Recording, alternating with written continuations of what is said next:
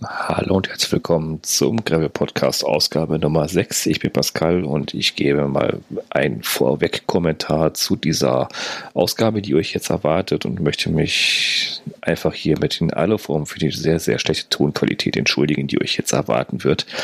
Ich habe leider die falsche Aufnahmesoftware gewählt, um mit Tom, Ralf und Ante in Verbindung zu treten und es wird leider etwas viel Echo geben in der Aufnahme und das wird beim nächsten Mal weitaus besser werden.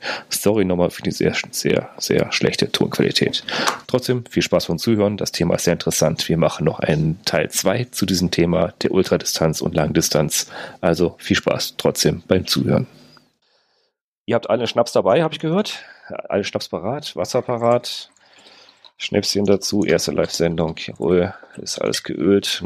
3, 2, 1 auf Jetzt geht es, jetzt habe ich natürlich, ich bin natürlich bestens vorbereitet, durch meine Vorbereitung gerade nicht geladen hier. Das heißt, das heißt, wir starten bei drei Minuten und 35 Sekunden starten wir mit der Sendung. Exakt. Jetzt. Hallo, herzlich willkommen zur ersten Live-Sendung des Gravel Podcast. Heute wieder mit Tom von Biking Tom. Grüß dich, Tom. Ja, hi Pascal. Hi Pascal. Der Ralf von kurbelfest.de. Grüß dich, Ralf. Hallo. Und der Ante von Reidebaut. Grüß dich, Ante. Hallo, schönen guten Abend. Ja, mein Name ist Pascal, ich bin von Gravel News und heute sprechen wir über Ultradistanz und Langdistanz. Alle wollten mal was äh, erzählen über Ultra- und Langdistanz und deswegen habe ich mal den Ralf und den Ante eingeladen und wir wollten das Thema physische sowie auch psychische Vorbereitung zur Langdistanz behandeln. Aber ich glaube, bis wir da hinkommen, müssen wir, glaube ich, erstmal den, den, was Grundlegendes klären, den Elefanten im Raum. Was ist eine Ultra und was ist eine Langdistanz? Hat er eine Idee? Ralf, du hast da schon mal was rausgesucht gehabt im Gedanken, oder? Ja, das ist total lustig. Ähm, für mich gab es so zwei ähm, Marken, sage ich mal, die äh, für mich so eine Langdistanz definieren. Und ich bin kurz drauf ähm, auf eine äh, auf einen Artikel im Internet gestoßen, ähm, der das wieder ein bisschen relativiert hat. Nichtsdestotrotz, ähm, für mich geht es ungefähr los mit der Langdistanz bei 400 Kilometer, weil ich da ähm, einfach ein bisschen länger unterwegs bin, als ich sonst ähm, normalerweise tue.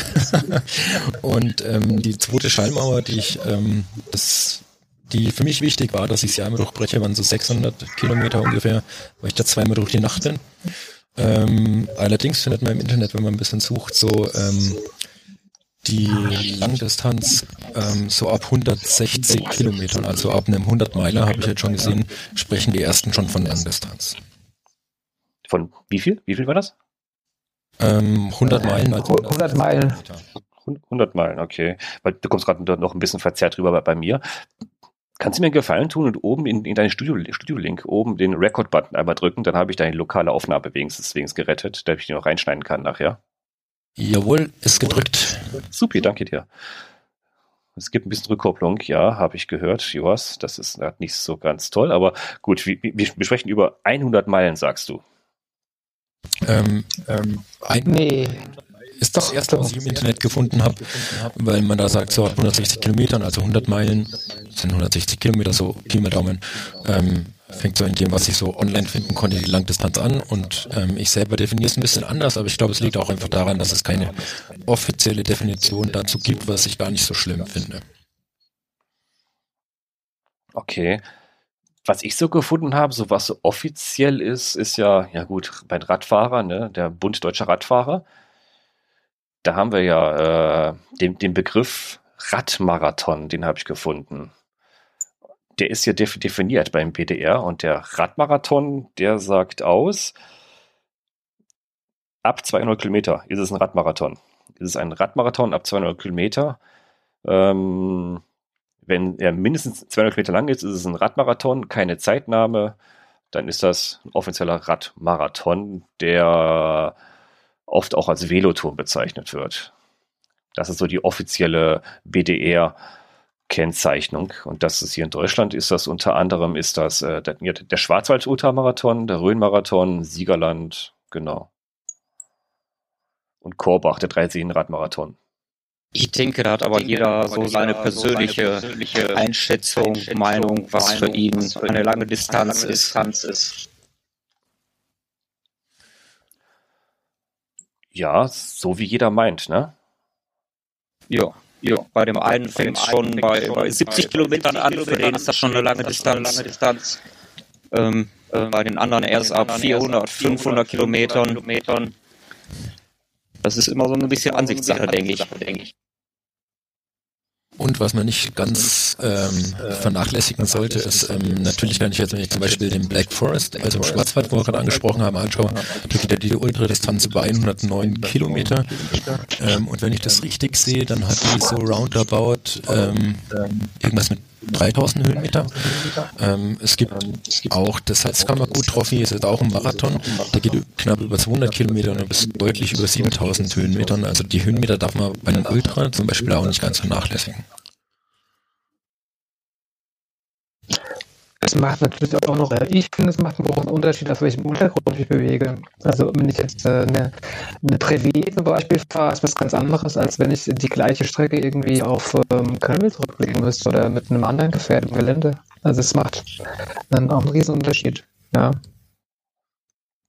Brevet ist, ist, ist, ein, ist ein gutes Thema. Da haben wir auch wieder feste, feste Distanzen. Die Stimmt, die sind, die sind auf jeden Fall fest, klar. Die sind Regle, das Reglement, da gibt es 200, 300, 400, 600, 1000, 1200, dann kommt Paris-Brest, genau. dann kann man noch äh, den, den London äh, Edinburgh, glaube ich, heißt der fahren, der hat 1500. Genau. Ja, die sind aber alle zeitlich limitiert, ne? Die sind, genau, genau. Da die haben wieder ein Zeitlimit, genau. Genau, da gibt es immer für, für jeden ein Zeitfenster und innerhalb dieses Zeitfensters soll man diese äh, die die, die Herausforderungen oder ähm, mehr oder weniger bewältigen. Und ähm, genau. Aber jetzt natürlich, ähm, ich habe es jetzt angesprochen, ich bin auch schon Privés gefahren, es ist einfach was völlig anderes, ob ich in 300 Privé fahre oder ob ich mich beim Kennen aufs Gravel rutschen und fahre 300 Kilometer rund um Frankfurt äh, auf dem Gravel begebe. Das ist einfach nicht das Gleiche, ja. Das ist, ähm, da fühle ich mich schon äh, zweimal durch die Mangel gerät beim, beim Gravel-Rutschen. Beim Privé geht es vielleicht noch ganz gut. Aber trotzdem ist das ja eine lange Distanz. Mhm. Sicher, aber der Anspruch, äh, den die Distanz einfach an den Fahrer hat, ist ein völlig anderer, finde ich. Ja.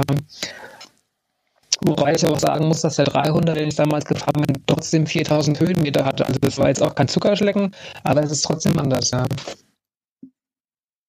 Und ich empfinde beides als eine lange Distanz ich bin da jetzt nicht ganz so ähm, wie der Ralf, wo sagt, okay, da muss noch mehr drauf. Also ich finde das beide schon als eine lange Distanz, definitiv. Auch wenn ich nicht durch die Nacht durchfahren muss. Was war denn eure bisherige längste Distanz, die ihr so abgerissen habt? Hm, meinst du an einem Tag oder meinst du so insgesamt als Tour, wo man so unterwegs ist? Ähm, ähm, es kommt ganz drauf an, wie du halt dieses Langdistanzfahren definierst. Vielleicht an einem Tag, vielleicht auch über mehrere Tage. Also sagen wir mal so, ähm, in einem Rutsch ohne Pennen bin ich 400 durchgefahren. Also ich würde immer so sagen, man, kann das mit Schlafen festmachen oder nicht schlafen. Ich glaube, das ist immer noch so eine Größe einfach, die auch äh, aussagekräftig ist, wobei ein Powernap von einer halben Stunde, ob man es als Schlaf bezeichnen kann, weiß ich nicht, ja. So wie das dieser, dieser Franzose gemacht hat, der so viel Jahren jetzt beim All Mountain Race, da hat er eben nur zwei Stunden gepennt oder so irgendwas, also eigentlich gar nicht.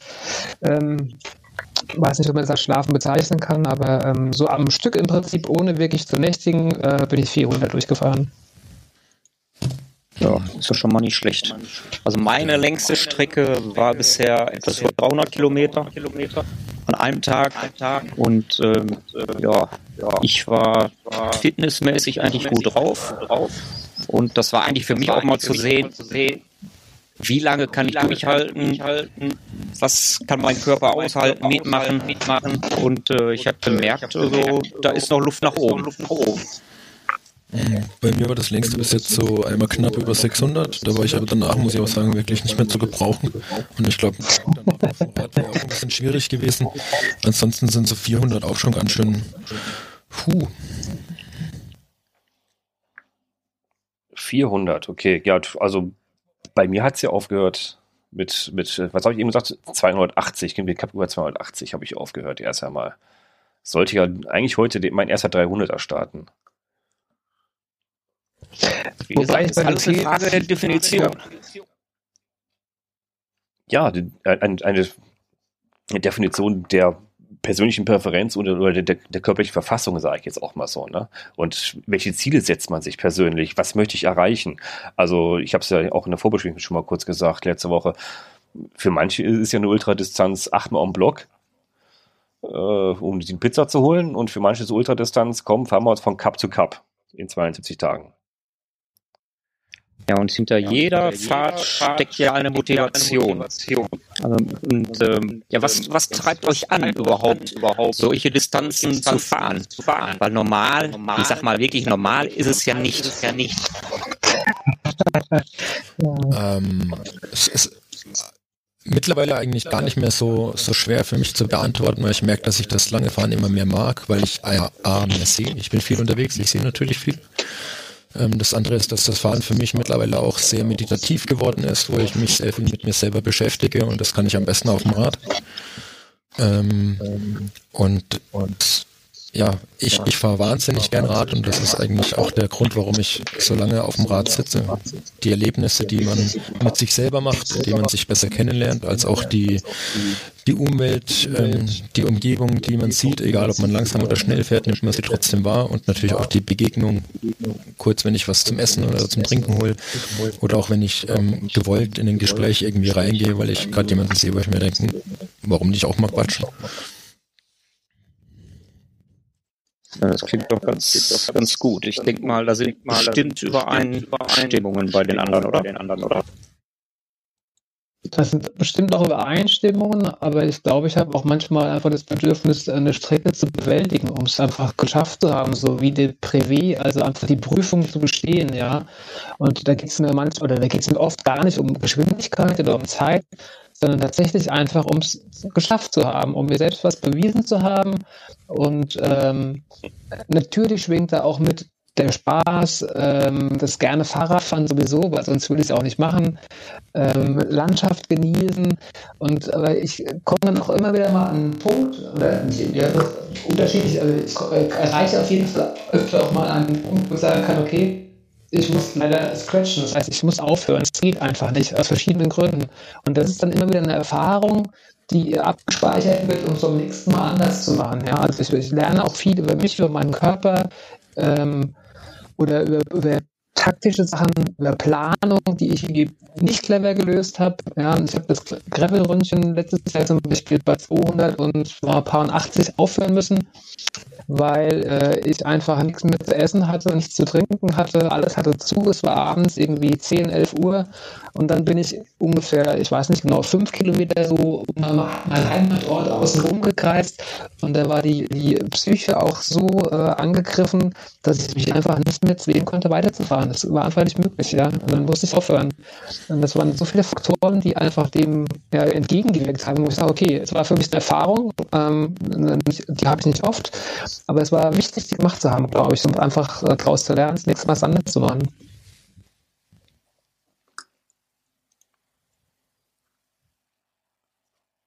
So, ich, ich bin auch wieder zurück. Ich, ich habe gerade tätig ein bisschen gearbeitet, sorry. Äh, ich, ich, war kurz abgelenkt. Soll ich es nochmal erzählen? Ich hoffe, dass, Nein, nein, alles gut. Ich kann es mir in Aufzeichnung nochmal anhören. ich ich werde es mir heute auch noch ein paar Mal anhören, wenn ich alles schneiden darf, äh, weil, weil ich gerade hier technisch versaut habe. Aber ich glaube, die Qualität dürfte jetzt weitaus besser sein. Hoffe ich mal. Ich habe gerade im Hintergrund ohne das was mitbekommen, ein bisschen umgeschraubt. Ich habe aber rausgehört, so zwischendurch, was ich rausgehört habe, dass es so doch wirklich unterschiedliche mh, ja wirklich Ansichten gibt und Voraussetzungen gibt. Wie gehe ich die Sache ran? Äh, was setze ich mir persönlich für so viele Ziele und, äh, und wirklich eine richtige Definition? Ja, ich weiß, eben hat schon einer, einer geschrien, wie Radmarathon, ne? Ähm, es ist immer eine, eine, Sache der Definition und wir lassen uns ja als Gravelfahrer und Bikepacker ja ungern in irgendwelche ja, Kästen rein, reinschieben, da verorten. Das heißt, wir setzen uns unsere Ziele eigentlich selber. Das heißt, in, in Ultra Gut, für, für den Ralf ist ein Ultra, was hast du eben gesagt, fängt bei 400 eigentlich an bei dir? Ja, für mich schon.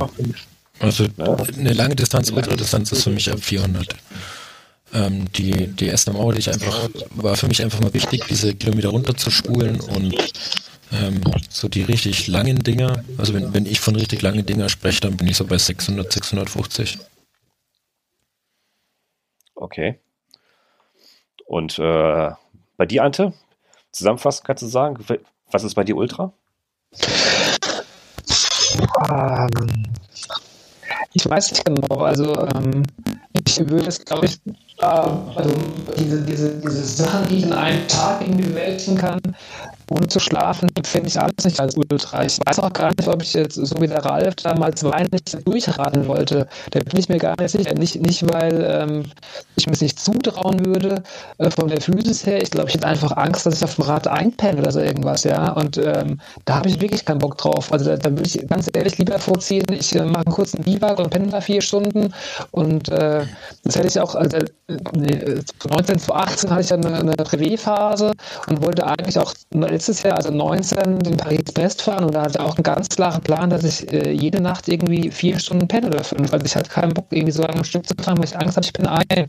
Da ist auch vor ein paar Jahren so ein ganz bekannter Langdistanzradler auch gestorben, weil er eingeschlafen ist ähm, auf dem Rad wohl. Und ähm, Deswegen ist es schwer zu beantworten, eine Ultradistanz. Ja, also für mich wäre Ultra vielleicht irgendwas, was eine, eine ganz lange Bikepacking-Tour wäre, ja. Aber ähm, so am Stück ohne, ohne zu schlafen, das ist, fällt für mich irgendwie aus, so ist einfach ausufert. Was würdest du sagen, Tom, als Ultradistanz für dich? Ähm, also Ultra, wenn das Wort Ultra fällt, würde ich fast sagen, erst ab 500. Alles davor ist für mich ähm, im dreistelligen Bereich Long Distance. Ähm, ähm, aber, aber, jetzt wegen, wegen Thema Schlaf, Schlaf, wenn man jetzt an das Race Across America denkt, ähm, ähm, da, da gibt es zum Beispiel solche Erfolge, die fahren ja wirklich ordentlich durch. durch. Und ähm, die meisten beschränken ja ihren Schlaf auf ein Minimum bei solchen, Events. Und es äh, gab da mal jemanden, der vor jedem Tag, Tag etwa 15 Stunden rund 400 Kilometer am Tag. am Tag. Hatte Essenspausen und hatte aber jede Nacht sechs Stunden Schlaf. Und das Interessante ist, er kam sogar als siebter ins Ziel. Also es geht halt auch mit Schlaf. Also ohne Schlaf, das wäre mir einfach so riskant. Ja, das ist praktisch irgendwann wie im Blindflug, ähm, genau wie im Auto auf der Autobahn, wenn die Augenlider runterhängen, dann wird es einfach zu gefährlich. Das ist meine Meinung. Das glaube ich auch das glaube ich auch, dass es äh, schon echt gefährlich wird. Ich würde das vielleicht auch sogar ein bisschen trennen. Also ähm, wenn wir von Ultradistanz sprechen und wir haben ja gesehen, der eine macht das bei 400 aus, der andere bei 500, der eine sagt, hm, doch vielleicht erst ab 600, reden wir ja von den Kilometern. Wie diese Kilometer zurückgelegt werden, ähm, das bleibt ja jedem selbst überlassen. Also für mich ist ein Ultra nicht zwingend, dass ich da ohne Schlaf durchkomme. Ich wollte damals einfach wissen, was kann ich denn zu leisten? Schaffe ich das bis da runter in einem Rutsch? Ähm, für mich ist das, ähm, wenn ich das für mich selber mache, wenn das kein offizielles Ding ist, wo ich irgendwo mitfahre, ist das total unrelevant, ob ich da jetzt ähm, 18 Stunden fahre, 16 oder nur 10 Stunden fahre oder vielleicht nach drei Stunden sage, boah, heute ist nicht mein Tag, ich gehe ein bisschen baden.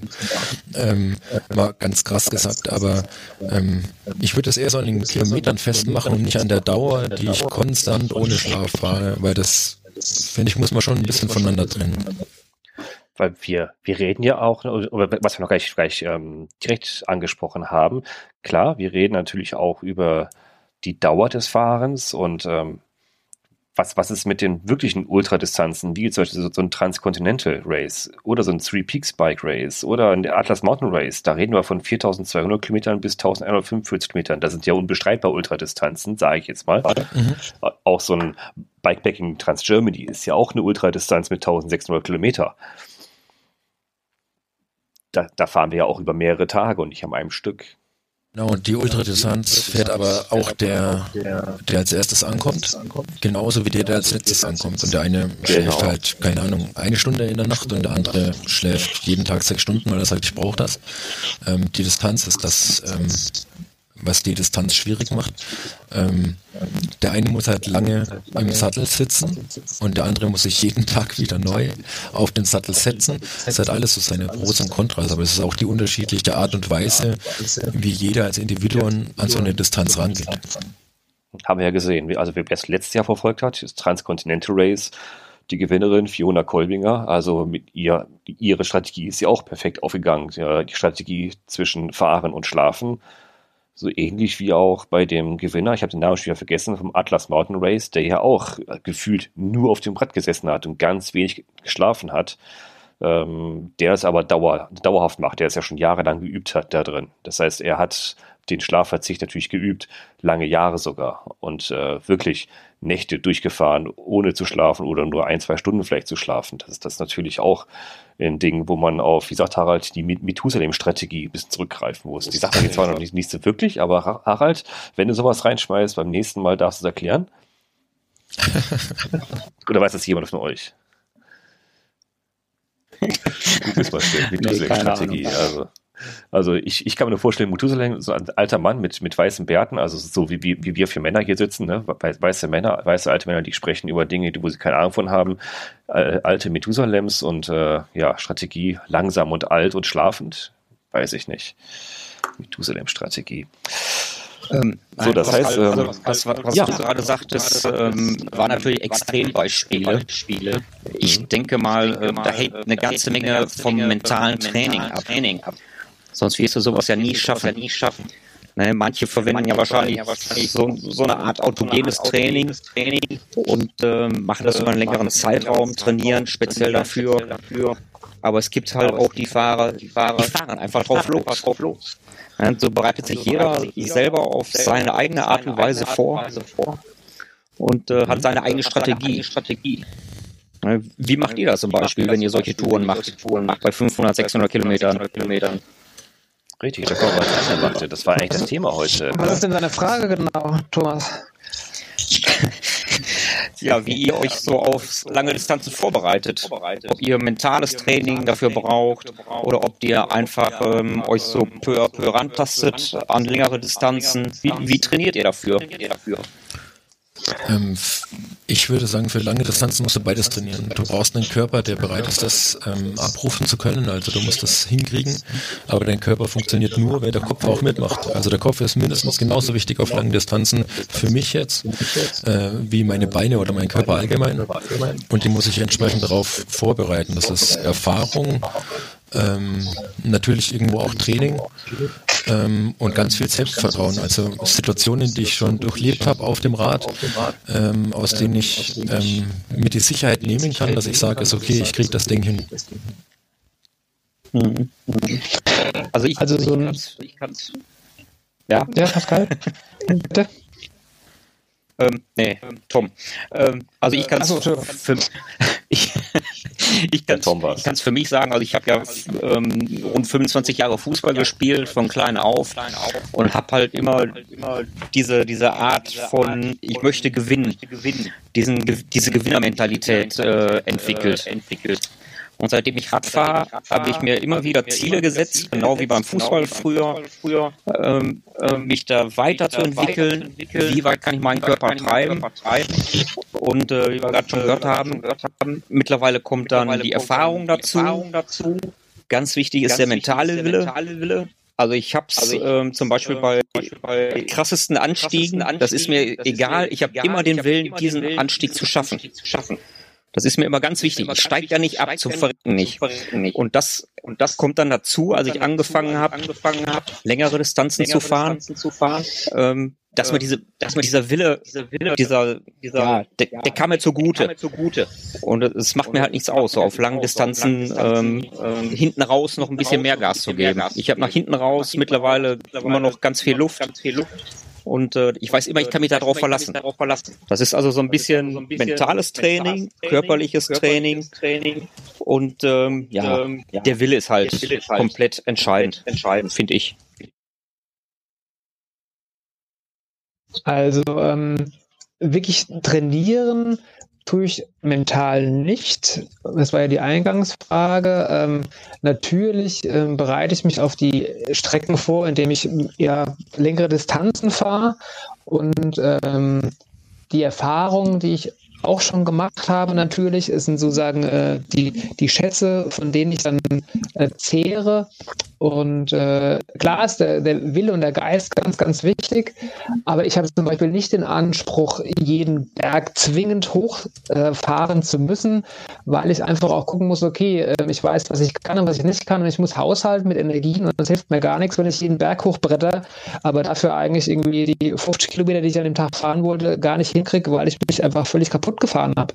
Also da muss, glaube ich, jeder auch selbst ähm, sich einschätzen können und lernen, was kann sein Körper, wie funktioniert er. Ich glaube nicht, dass wir alle gleich funktionieren und ähm, das ist ganz wichtig, um dann irgendwelche Sachen erfolgreich abzuschließen. Und natürlich kommt auch hinzu, wie du es eben schon gesagt hast, äh, Thomas, ich bin auch mehr so der, also ich bin jetzt äh, nicht vom Fußball, aber ich bin immer schon ein kompetitiver Sportler gewesen und wollte immer irgendwie siegen, gewinnen.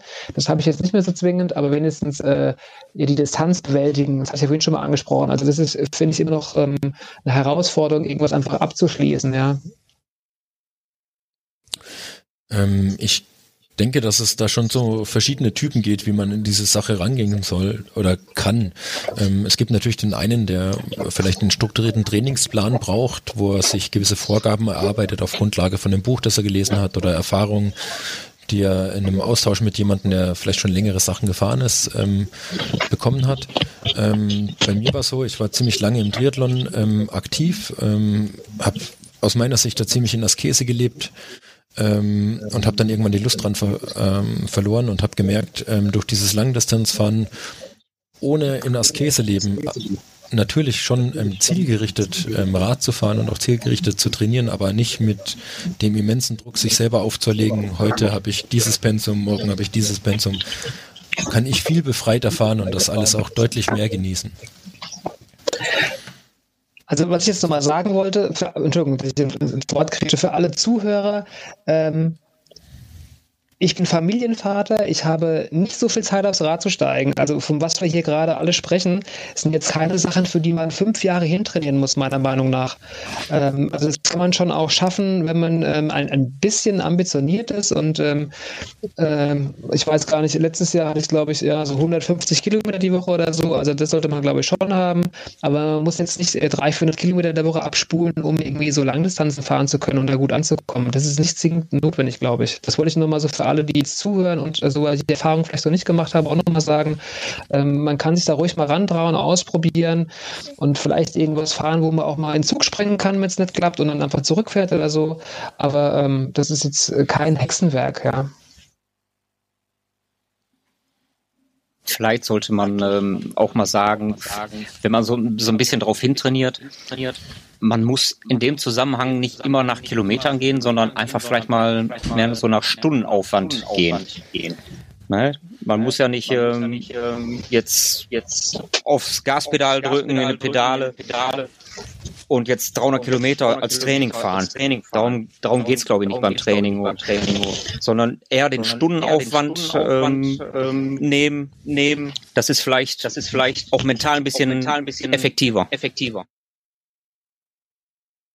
Und ich muss auch sagen, weil wir gerade vom Training sprechen, ich bin, komme ja vom Rennrad, da war das Training völlig anders. Also am, Rennrad bin ich wirklich, da gab es ein Pulsmesser, äh, äh, Watt, Watt habe ich nicht gemessen, aber ich habe schon äh, Puls äh, geguckt, habe auch geguckt, dass ich irgendwie verschiedene Frequenzen fahre und dass ich irgendwie mich steigere und habe Laktattests gemacht und so. Das mache ich jetzt alles nicht mehr. Das, das finde ich alles uninteressant, ja. Also das ist ich, ähnlich wie der, der Tom eben schon gesagt hat, einfach auf dem Rad sitzen, fahren, aber jetzt nicht unbedingt Strecke abspulen, dann einfach Landschaft genießen und irgendwie trotzdem auf dem Rad sitzen. Also es ist einfach ein anderes Training. Es ist nicht, nicht vergleichbar mit, also finde ich zumindest, mit Triathlon oder Rennradtraining. Das hat damit überhaupt nichts zu tun. Entschuldigung. Ähm, wenn ich ähm, über das Thema Training rede in Bezug jetzt auf einfach lange Dinger, die ich fahren möchte, ist es für mich erstmal wichtig zu wissen, ähm, warum will ich denn dieses lange Ding fahren? Will ich einfach nur die 600 Kilometer fahren, damit ich die 600 gefahren bin, jetzt nur als Beispiel? Oder will ich sie fahren in der Zeit XY?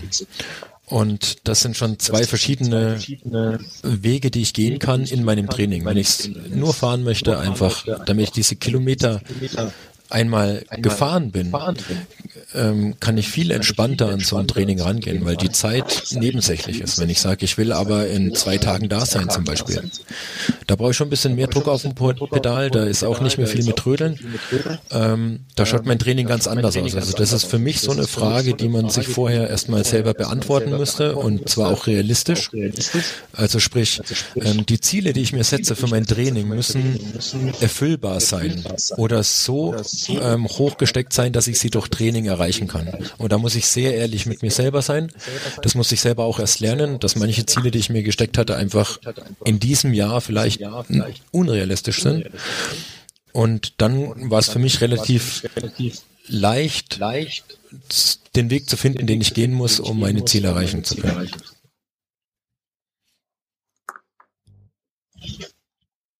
Also ich denke mal, denk mal, als einer der wichtigsten, einer der Punkte, wichtigsten Punkte, den wir noch gar nicht, glaube ich, so richtig erwähnt, haben, ist, haben, ist, es muss ja der Spaß ja dabei der Spaß eigentlich im Vordergrund, auch stehen. auch stehen. Also das ist also eigentlich der Grund, warum ich solche langen Dinger fahre. Fahr. wenn ich da Lust zu habe, hab, dann fällt mir, das, fällt mir das als erster Punkt schon viel leichter, solche Distanzen zu fahren. Ja. Ähm, zu dem Thema Spaß habe ich eine lustige Anekdote. Da muss ich ein kleines bisschen ausgreifen. Darf ich das? Darf ich das? Ja, klar. Yeah. Na, na, klar darfst du das. Also von mir aus gerne. Natürlich. Okay. Klar, ähm, natürlich. Äh, für mich war ein Schlüsselerlebnis in der langen Distanz ähm, die Transkimbrika 2017, muss ich wirklich sagen. Ich bin vorher ähm, meistens immer nur so 600, vielleicht mal maximal 700 gefahren und das waren so 1200 Quetsch. Ähm, und ich hatte mir vorgenommen, ähm, nachdem ich mit dem Tees, der das da so ein bisschen gemacht hat mit dem Stefan, äh, mich unterhalten hat, habe ich so angepeilt, so vier Tage, fünf Tage. Und habe mir darüber gar nicht so viele Gedanken gemacht und bin das Ding gefahren gefahren. Es war eine mega geile Zeit auf dem Rad. Und ich habe kurz danach ähm, einen Fahrer von der Transkimbrika ähm, in Heidelberg getroffen. Da war eine Veranstaltung ähm, Heidelberg Rebel Fondo und ich habe mich mit dem unterhalten und ähm, habe gesagt, wie trainierst du auf diese Dinger? Und da hat der Max zu mir gesagt, ich fahre einfach gern Rad. Und das ist so eine simple Aussage, die mich extrem lange beschäftigt hat, weil ich gedacht habe, was ist denn das für eine Antwort? Ich fahre auch gern Rad.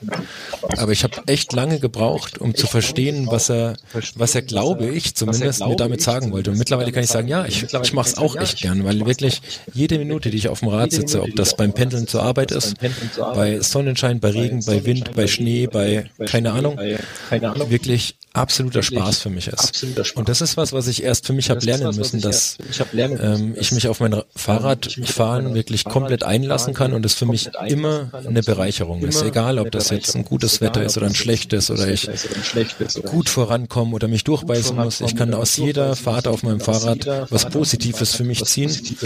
Und ähm, das war für mich wirklich so ein Schlüsselerlebnis, dass ich irgendwann mal gemerkt habe, ja, ich fahre gern Rad. Und das ist das, was du auch gemeint hast, gerade Tom der Spaß, wenn der mit dabei ist, dann hat man schon unglaublich viel gewonnen.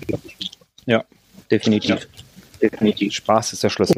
Spaß ist der Schlüssel, okay. Wobei ich aber auch sagen muss, ich habe nicht immer Spaß auf dem Rad. Äh, ich fahre auch gelegentlich mal das Tal der Tränen. Ich glaube, es gehört dazu, weil ich aber auch weiß, dass danach wieder Besserung kommt. Ja? Das ist dann einfach eine Zeit, die ist einfach nicht so schön bei längeren äh, Geschichten. Äh, da dauert es mal eine Stunde oder vielleicht auch anderthalb, wo es wirklich zäh ist, ich quäle mich und dann äh, geht es aber auch wieder bergauf und es fühlt sich wieder super leicht und locker an. Das muss man schon einfach auch wissen, dass es da auch Ups und Downs gibt und äh, die aber einfach ganz normal sind und dazugehören. Ähm, Zumindest empfinde ich das so. Die, diese Ups und Downs, wo du ansprichst, sind für mich ja essentiell. Also die gehören für mich genauso dazu wie das Fahren an sich. Wenn du jetzt natürlich so lange Dinger fährst, ähm, bist du gezwungen, dich notgedrungen mit dir selber auseinanderzusetzen. Und deine Emotionen sind nicht gleichbleibend, das ist das, was du auch schon angesprochen hast. Es geht einmal hoch und ähm, ich fahre und ich tue manchmal jauchzen, weil ich einfach gerade eine mega geile Zeit auf dem Rad habe. Und eine Stunde später bin ich da und es kullern vielleicht ein bisschen die Tränen, weil ich gerade irgendeinen Gedanken aufgefasst hat, der mich ewig beschäftigt und ich kriege ihn gerade nicht los.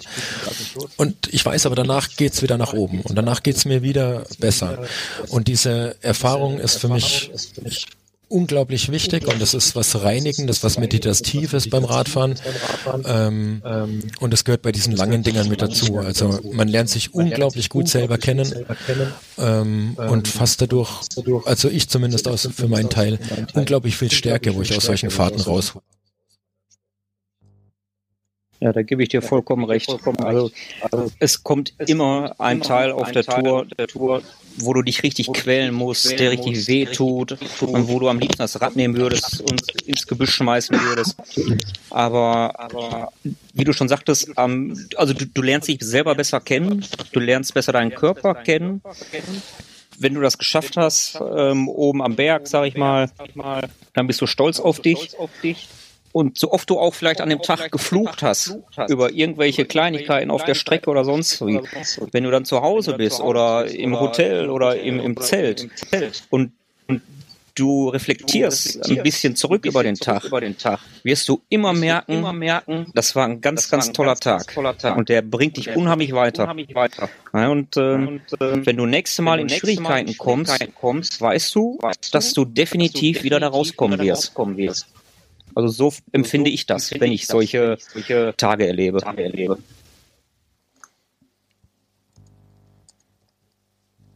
Ja, dann kann ich nur beipflichten.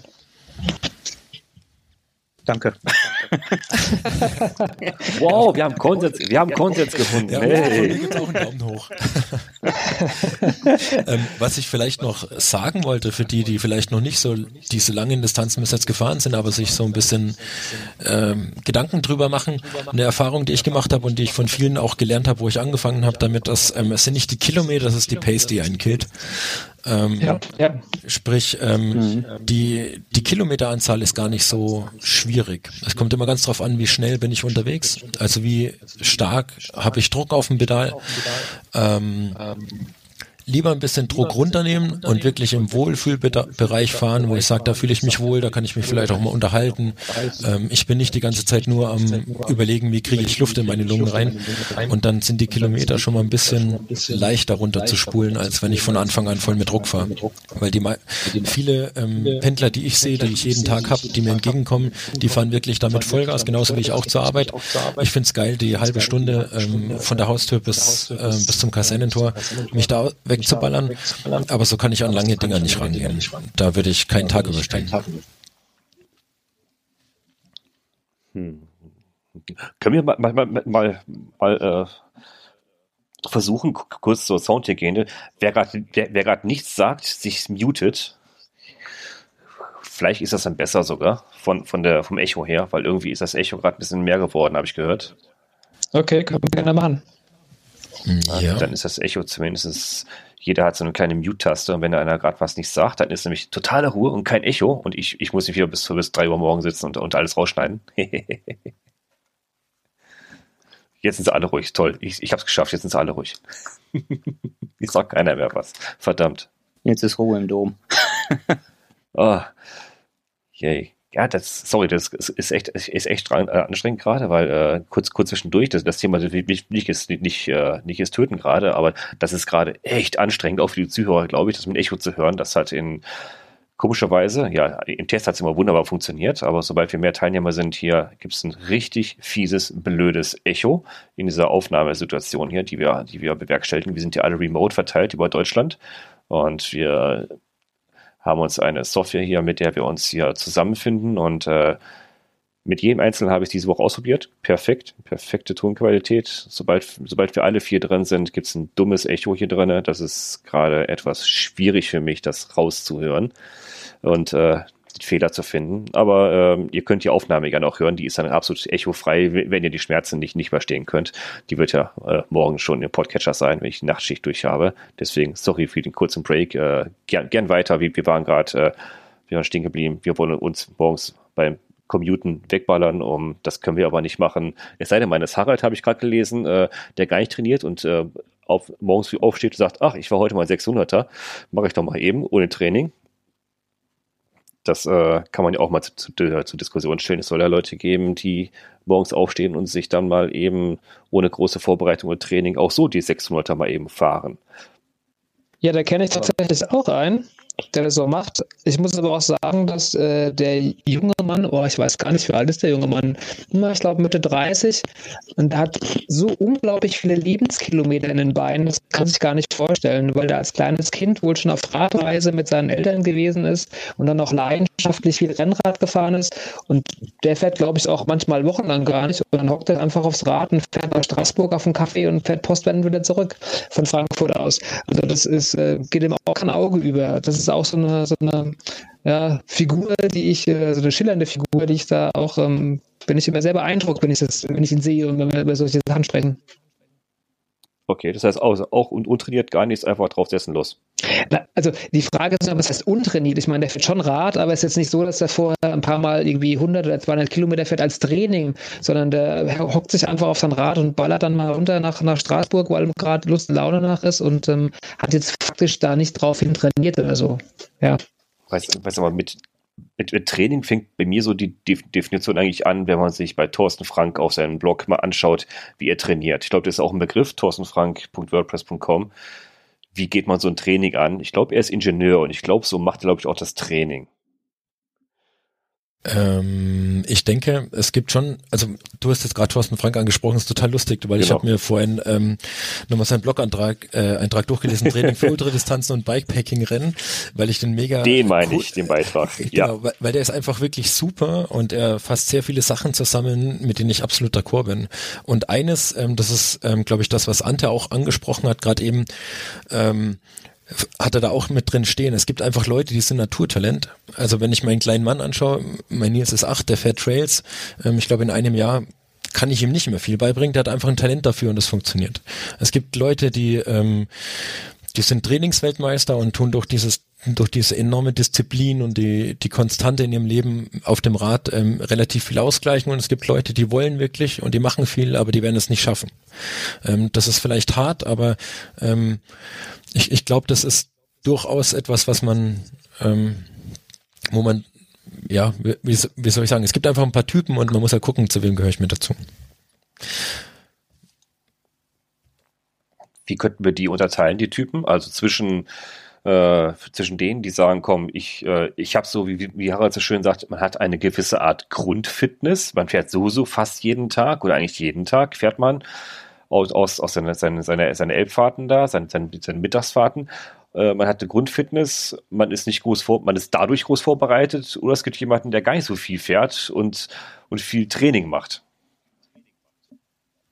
Naja, wenn ich den, äh, ja, wenn, ich, wenn ich jetzt auf den Artikel da vom, ähm, da zurückgreife, dann gibt es einfach Leute, die haben Talent, es gibt Leute, die viel durch Training wegmachen und es gibt halt welche, die es gerne versuchen, aber es vielleicht nicht schaffen, ihre Ziele so zu erreichen. Ähm, ich, ich finde es schwierig ähm, zu sagen, in, in welche Kategorie gehöre ich denn wirklich, weil für mich ausschlaggebend ist eigentlich, oder was heißt eigentlich, für mich ist ausschlaggebend, ob ich an der Sache Spaß habe. Und dann ist es mir eigentlich egal, ob ich talentiert bin oder ob ich untalentiert bin. Wenn ich ein realistisches Ziel stecke und es erreiche, dann bin ich glücklich und dann ist alles cool. Der nächste, der sagt, es muss Spaß machen, hat der Tom eben auch schon gesagt. Also die Sache muss, äh, muss bestimmt, um es mal aufzugreifen, Spaß machen, wobei ich die Unterscheidung mit den Talenten, also die gibt es sicherlich, ja, ähm, definitiv, aber ähm, ich empfinde es auch immer so als, als ähm, eins der, der Zünglein an der Waage ist einfach Zeit. Also jemand, der viel Zeit hat, kann einfach auch viel Fahrrad fahren. Und Fahrradfahren kommt von Radfahren. Und Leute, die einfach wenig Zeit haben, äh, da meine ich jetzt mal auch Familienväter oder ähm, die stark eingebunden sind, sonstige Sachen, die einfach nicht so viel Zeit haben, ähm, die haben es wirklich schwer, sich dann mit den Leuten, wenn sie sich tatsächlich messen wollen, zu messen, mit denen die viel Zeit haben. Ja, also deswegen, ähm, ich finde auch, dass Zeit einfach ein Faktor ist. Also, wer wenig Zeit zum Radfahren hat, der kann auch nicht erwarten, dass er von heute auf morgen 600 wegreist. Das funktioniert dann einfach nicht. Und ähm, das würde ich einfach noch mit, mit äh, einbringen wollen, nicht, nicht nur mit dem Talent oder nicht Talent oder der, der Aussichtslose oder wie die Bezeichnung auch immer war. Ich äh, habe es leider vergessen. Ähm, wenn ich da kurz, ähm, doch, das würde ich gerne aufgreifen. Ähm, ich bin absolut bei dir, Ante. Ähm, Zeit ist ein extrem wichtiger Faktor. Ähm, ich glaube, dass man sich in, entscheiden kann, zu einem gewissen Teil, ähm, was für Dinge sind wichtig und welche, welche sind wich nicht wichtig. ich habe bei mir zum Beispiel geguckt, wie oft sitze ich pro Tag vor der Klotze und war erschrocken dann über eine Woche mal, wo ich das so ein bisschen mitge mitgetrackt und mit aufgeschrieben habe, wie lange ich eigentlich vor der Klotze sitze und hat dann beschlossen ist, okay, das findet in dieser Form so nicht mehr statt. Ähm, ich stehe auch ähm, ziemlich früh auf zum Leidwesen meiner Frau, die das manchmal nicht ganz so toll findet. Ähm, dafür kann ich aber entscheiden, ob ich heute eine Stunde oder eine halbe Stunde oder zwei Stunden brauche, um zu meiner Arbeit zu gelangen.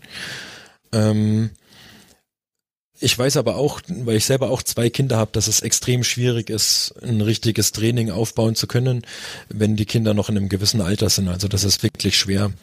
Ähm, ich glaube aber auch, dass es sehr schwierig ist, ähm, als Familienmensch bestimmte Leistungen zu erbringen, ohne dass es auf Kosten von sozialen Kontakten innerhalb der Familie oder außerhalb der Familie im Freundeskreis geht, weil das wirklich ein Spagat ist, wenn man richtig hart oder schnell lange Dinge fahren möchte, ähm, egal wie viel Kilometer man in seinem Leben schon hinter sich gespult hat, wenn du eine gewisse Leistung halten möchtest, ähm, musst du viel dafür tun, vor allem wenn man auch älter wird. Ähm, und es ist halt die Frage, wie viel Zeit will man da wirklich investieren will und wie viel man bereit ist dafür zu geben und in anderen Bereichen auch zu verzichten. Ja, das geht mir natürlich auch genauso. Ähm, ja. Ich habe auch natürlich so. auch Familie, auch einen, einen Sohn. Ähm, da Familie mit einzupflegen, ist nicht ganz einfach. Also wir haben es zum Beispiel letztes Jahr geschafft. Das ist das, was ich halt immer öfters versuche, ähm, die Familie mit einzubeziehen. Wir waren in der Emilia Romagna und ähm, da bin ich jeden Tag Rad gefahren frühmorgen schon los und wir haben das so gemacht. Zum Mittag haben wir uns irgendwo getroffen, da war mein Ziel. Und ähm, ja, da haben wir dann Mittag gegessen, kurz ein bisschen gequatscht, dann sind die weitergefahren, haben was für sich unternommen und dann haben wir uns abends wieder getroffen, irgendwo zum Essen. Und das passte dann so. Die hatten Erlebnisse an dem Tag, ich hatte Erlebnisse an dem Tag und es war halt ähm, wirklich schön. es war trotzdem ein gemeinsames Erlebnis und ähm, so versuchen wir das eigentlich mittlerweile so ein bisschen ja, zu gestalten, dass die Familie ein gewisser Teil immer noch ist ähm, für mein Hobby und andersrum die Familie aber auch nicht vernachlässigt wird. Das ist ganz, ganz wichtig.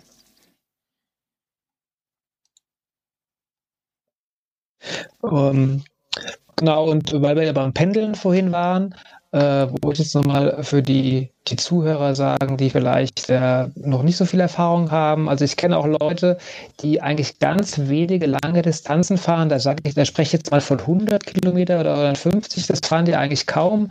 Die pendeln einfach jeden Tag auf die Arbeit regelmäßig 30 Kilometer hin und 30 zurück. Und äh, die brauchen auch diese langen, in Anführungszeichen 100 oder 150er Distanzen am Wochenende gar nicht mehr abspulen. Wenn die eigentlich regelmäßig pendeln, haben sie das Petto drauf, auch wenn die diese Distanz eigentlich nie geübt haben. Die können dann locker einen 200er oder einen 300er fahren. Also diese, diese Grundfitness, die man sich da über die Woche erarbeitet, das ist äh, tatsächlich mehr, als man sich vorstellen kann. Aber vielleicht äh, können die Pendler noch was dazu sagen. Ich pendle ja leider nicht mehr aktuell. Ja, ich pendel zum Beispiel jeden Tag. Ähm, hin und zurück sind es rund 30 Kilometer. Aber das Streckenprofil ist so, so, leicht wellig, kommt also ganz gut gelegen zum Training. Und manchmal, wie wir vorhin schon gesagt haben, da pairt sich dann abends nach Hause, weil ich weiß, die Straßen sind leer, äh, die Radwege sind leer und da power ich mich nochmal richtig aus. Und am nächsten Tag mache ich halt langsam. Halt langsam. Genieße einfach, dass ich äh, ein bisschen an der frischen Luft bin, und komme komm, ja, stressfrei zur Arbeit an. Und diese Grundfitness, wie wir eben schon gesagt haben, die hilft dann natürlich ungemein, wenn man am Wochenende dann größere Distanzen zurücklegt. Genau. Also die, die physische Fitness haben wir jetzt angesprochen ein paar Mal, aber ist ja auch die psychische Fitness, also, also sich selber kopfmäßig darauf vorzubereiten. Ich fahre demnächst eine größere Strecke oder ich fahre einfach morgen los oder wie Harald sagt, Harald ist ja sehr aktiv hier im Chat gerade, er sagt, er, er, er der einzige Test, den er vorher macht, ist, er setzt sich auf das, auf das Rad, mit dem er die größere Tour fährt, einfach und fährt damit die letzten Tage vor der Tour einfach, um sich darauf vorzubereiten. Ich denke mal, das ist dann so eine Kopfsache, die ihn davon befreit, okay, ich schaffe das, weil ich habe das Fahrrad schon dafür oder? Ja, ähm, ich, ich will vorher ganz kurz auf das, wo wir gerade eben noch gesprochen haben, nochmal drauf zurückkommen. Das tägliche Pendeln ähm, ist mit Sicherheit definitiv wichtig. Ähm, es trainiert aus meiner Sicht, also gut, ich habe jetzt auch nur, keine Ahnung, eine halbe Stunde, wenn ich lang, lang mache, mal eine Stunde oder minimal länger. Das ist für mich jetzt kein Training auf eine lange Distanz. Ähm, es hilft mir aber, weil wenn ich das ganze Jahr über pendel, habe ich alles, was ich mir, was ich brauche, um Erfahrung zu sammeln. Und zwar, ich habe ähm, Sonne, ich habe Nebel, ich habe Regen, ich habe Schnee, ich habe Wind, ich habe viel Verkehr, ich habe wenig Verkehr, ich habe Dunkelheit, ich habe Tag. Und das sind die Erfahrungen, die ich für mich aus dem Training rausnehme, was, wenn ich jetzt vom Pendeln spreche, ähm, weil ich da eine Erfahrung habe. Und die kann ich, und jetzt sind wir im mentalen Bereich, ja dann auf langen Distanzen auch umsetzen. Also sprich, ich weiß, ähm, wie komme ich mit Kälte zurecht? Was hilft es? Wie muss ich mich anziehen, ähm, um nicht zu frieren oder mit der Kälte klarzukommen?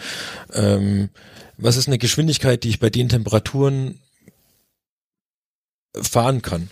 Und ansonsten, ähm, das ist das, was Harald jetzt gerade eben im Chat auch richtig schreibt, die die Langstrecke ist hauptsächlich eigentlich die, Kotz, äh, die Kopfsache, Entschuldigung. Und ähm, da ist es für mich wirklich wichtig, sich ein reales Ziel zu setzen, ähm, im Vorfeld Erfahrungen gesammelt zu haben, dass man sagen kann, diese Situation kann ich meistern. Also sprich, ich muss mit Müdigkeit, wenn ich jetzt über die lange Strecke, über die Langdistanz spreche, mit Müdigkeit Erfahrung haben. Ähm, wann ist der Punkt, wo ich sage, ist okay, es ist genug, jetzt geht's ab in den Schlafsack oder ins Hotel oder whatever. Ähm, oder kann ich noch ein bisschen oder ähm, ist jetzt schon Zeit zum Essen? Oder brauche ich noch ein bisschen, macht mich der Berg jetzt gerade fertig, teile ich ihn mir in kleine Portionen ein und mache zwischendrin Pausen oder ziehe ich das Ding einfach durch, weil ich weiß, das sind nur noch 500 Höhenmeter. Also da ist der Kopf immens wichtig und vor allem auch die Erfahrungen, die ich im Vorfeld schon gesammelt habe. Und die kann ich ähm, nur durch Fahren sammeln.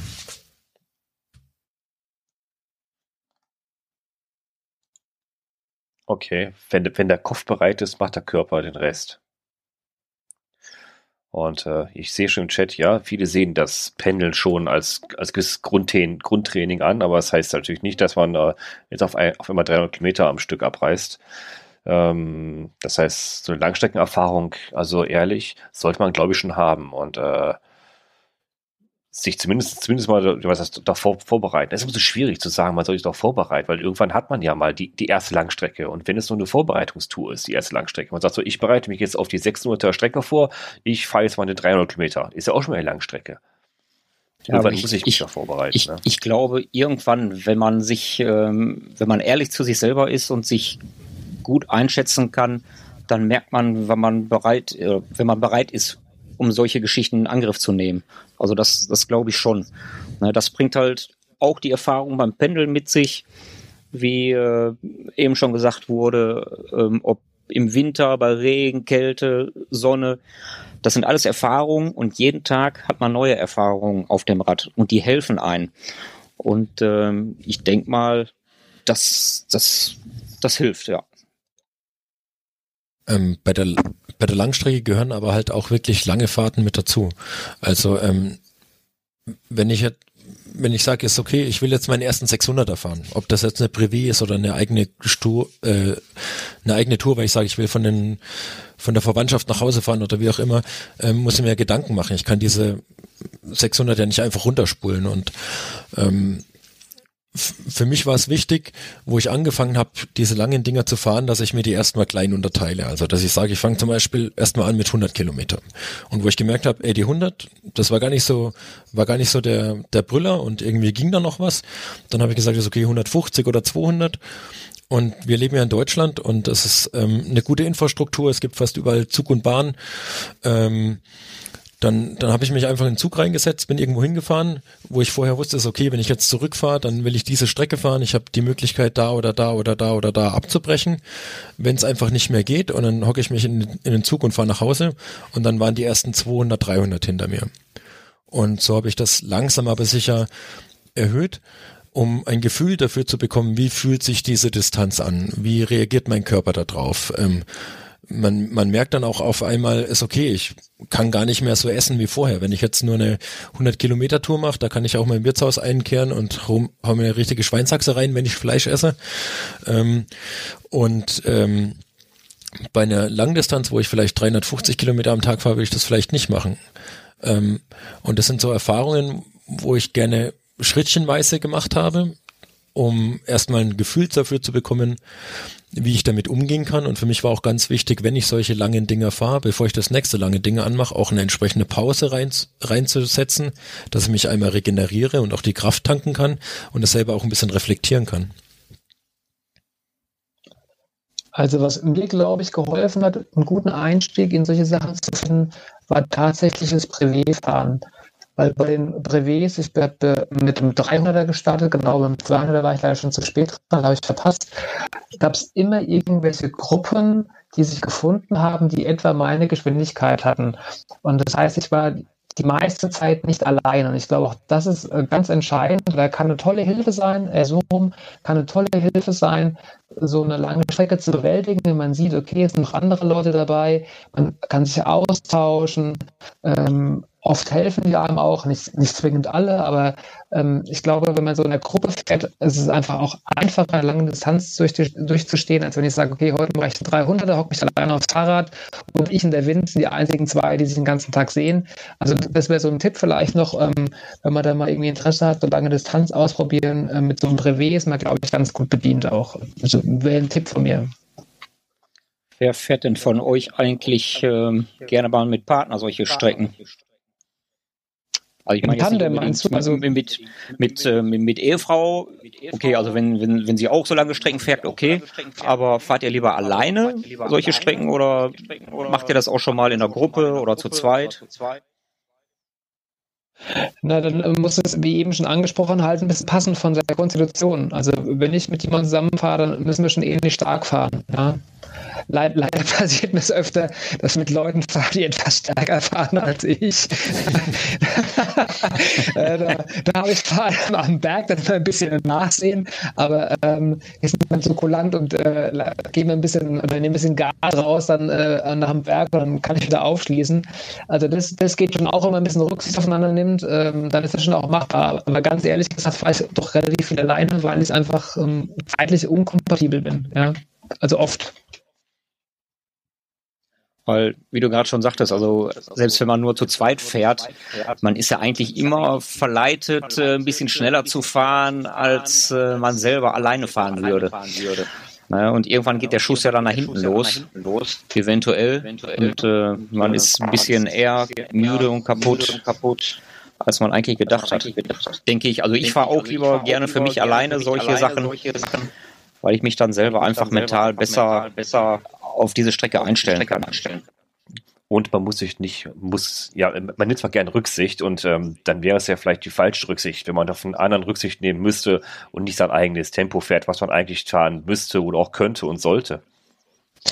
Wobei, wenn wir aber so in einer Gruppe fahren, wie eben gerade angesprochen war, dann ist im Vorfeld klar, dass wir zusammen ankommen wollen. Ja, also dann, dann nimmt natürlich äh, man mal ein bisschen Gas raus und äh, die wissen auch darum, dass ich am Berg einfach immer ein bisschen hinterherhänge. Das ist nichts Neues. Das äh, geht schon, glaube ich, äh, immer so. Und äh, von daher ist es auch in Ordnung. Wenn ich natürlich mit irgendwelchen Leuten fahre, die ich nicht kenne, ähm, dann ist natürlich klar, in keiner Rücksicht, die fallen mir einfach weg, weil warum sollen die auf mich warten, ja? Ich meine, das ist so nett, wenn man ein Teilstück zusammen bewältigt, aber so richtig ähm, ja, Rücksicht oder aufeinander äh, Acht geben tut man da natürlich nicht. Hm, bei, okay. bei mir ist es so 60-40. Ähm, 40 ist so das, was ich mit Leuten fahre, obwohl ich das gerne manchmal mehr ausweiten würde. Ähm, und das 60 Prozent sind so die Fahrten, die ich eigentlich alleine mache. Hat aber auch viel damit zu tun, dass ich, ähm, dass es schwierig ist, lange Ausfahrten mit jemandem zusammen unter einen Hut zu bringen, ähm, der dann auch noch passt. Also von der, von der Fahrweise her. Ähm, wenn man zusammenfährt, ist es sehr schwierig, einen Partner zu finden, der einfach ähm, relativ identisch fährt. Also also man fährt dann entweder seinen Rhythmus und der andere muss sich anpassen oder du passt dich an den Rhythmus vom anderen an. Ich habe auch die Erfahrung gemacht, dass wenn man mit einer Gruppe unterwegs ist, die Pausen doch deutlich länger werden, als wenn ich alleine unterwegs bin, was nicht, schlimm ist in dem Moment, ähm, weil ich, es ist in Ordnung, wenn ich jetzt keinen Bock hatte, könnte ich auch sagen, ist okay, jetzt geht's weiter. Ähm, aber das sind halt Dinge, die mir klar sind in dem Moment, wo ich in der Gruppe fahre. Und wenn ich sage, heute will ich wirklich mal Strecke machen und will heute einen Kilometer sammeln, dann bin ich meistens ein bisschen allein unterwegs. Ja, würde ich dir fast beipflichten. Geht mir genauso. Ich meine, ich bin froh, dass ich ein paar Freunde habe, äh, die so, ein bisschen gleich ticken, bisschen gleich ähm, ticken ja, von der Fitness her und äh, ja, von, von der Stärke. Das passt dann ganz gut. Da freue ich mich dann auch richtig drauf. Gar keine Frage. Aber auch, ja, 60, 40 ja. würde ich dir schon äh, beipflichten. Passt. Okay.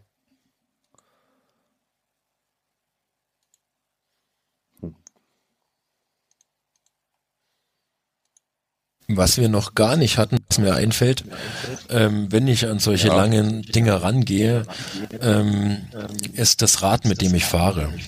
O oder wie ich überhaupt diese lange Strecke hinter mich bringe. Ähm, auch da muss ich wieder auf diesen äh, mega coolen Blogbeitrag vom, vom Mr. Frank zurückblicken. Ähm, ja, train as you fight, also sprich, wenn ich ein langes Ding fahre und sage, ich will mein Gepäck entsprechend mitnehmen, dann sollte ich das auch fahren, wenn ich trainiere. Und auch die, ja. die, die Position, also ähm, das Einzige, was ich wirklich trainiert habe, wo ich damals 2017 auf die Transkimbrick Transkimbrika gefahren bin, ist ähm, auf dem Auflieger fahren, weil ich aus dem Triathlon-Bereich komme. Ähm, also ich, Aufliegerfahren ist für mich nicht neu und ich habe gewusst, der muss so und so eingestellt sein.